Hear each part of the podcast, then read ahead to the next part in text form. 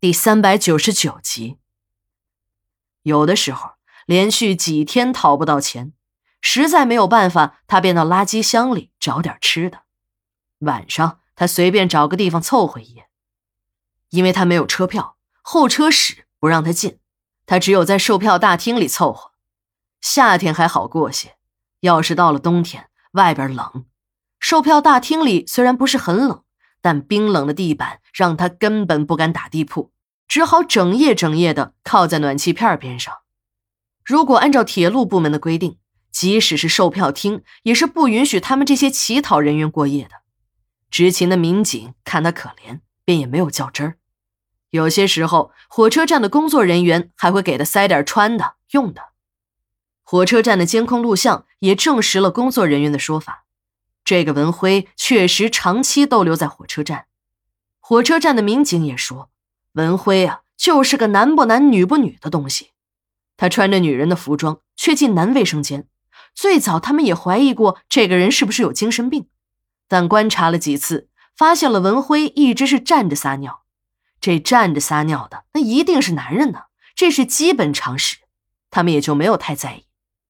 但当他们发现文辉有些时候也会拦住一些旅客，和那些三块女一样，言语含混不清的向旅客祈祷，也许是文辉和别的女人还是有差别的，他的这种乞讨方式大多时都会失败。最后，把文辉送到监狱劳改的是铁路公安分局，调查组找到了当时的办案人员老秦，老秦是个老警，再有几年就要退休了。他也没有想到，自己只是把一个抢旅客钱包的小偷送进了局子，会出这么大的乱子。事情一出，老秦便被停职了。当调查组找到他时，他坦言自己当时确实没有查清楚文辉的身份，只是听他自己说，便给他登了记。再说了，这火车站里这样的乞丐多了去了，不少都是没有身份证的，有些人连话都说不清楚。有的呢是不愿意说，再有的干脆就是智力上有些问题。他们业务也忙，根本没有时间一个一个的去核实。等案子移交给上边，更是没有人仔细核查了。这样的人如果都启动司法程序，那事情可就有的做了，便也是睁一只眼闭一只眼，直接劳改算了。其实，就算这些个部门都没有搞清楚文辉是男是女。但进监狱正式收监时，还是要进行体检的。调查组就又找到了开具体检单的医生，这事情就更荒唐了。这个医生连文辉的面都没有见过，便照着公安局的通知单开出了一张体检证明。就这样，在这些形同虚设的部门共同的作用下，一个女人闯过了层层的关卡，被当成了男人送进了监狱。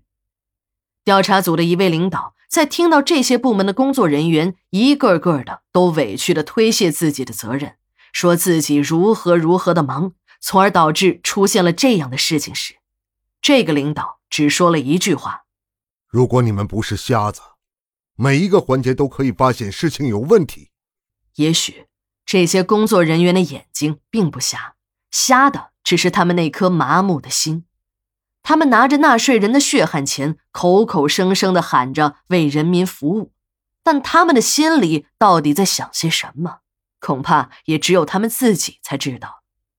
公仆是人民的仆人，但这些个奴才的谱实在是大的不得了。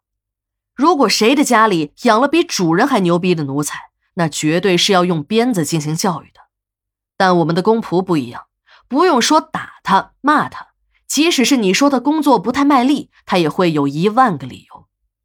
调查组又调查了文辉的真实身份，这一调查不要紧，还调查出来一个惊天的大案：文辉是个杀人犯，是一个背负着两条人命的杀人犯。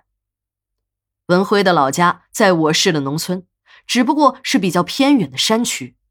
这个连名字都没有改的杀人犯，竟然在火车站里混了三年多。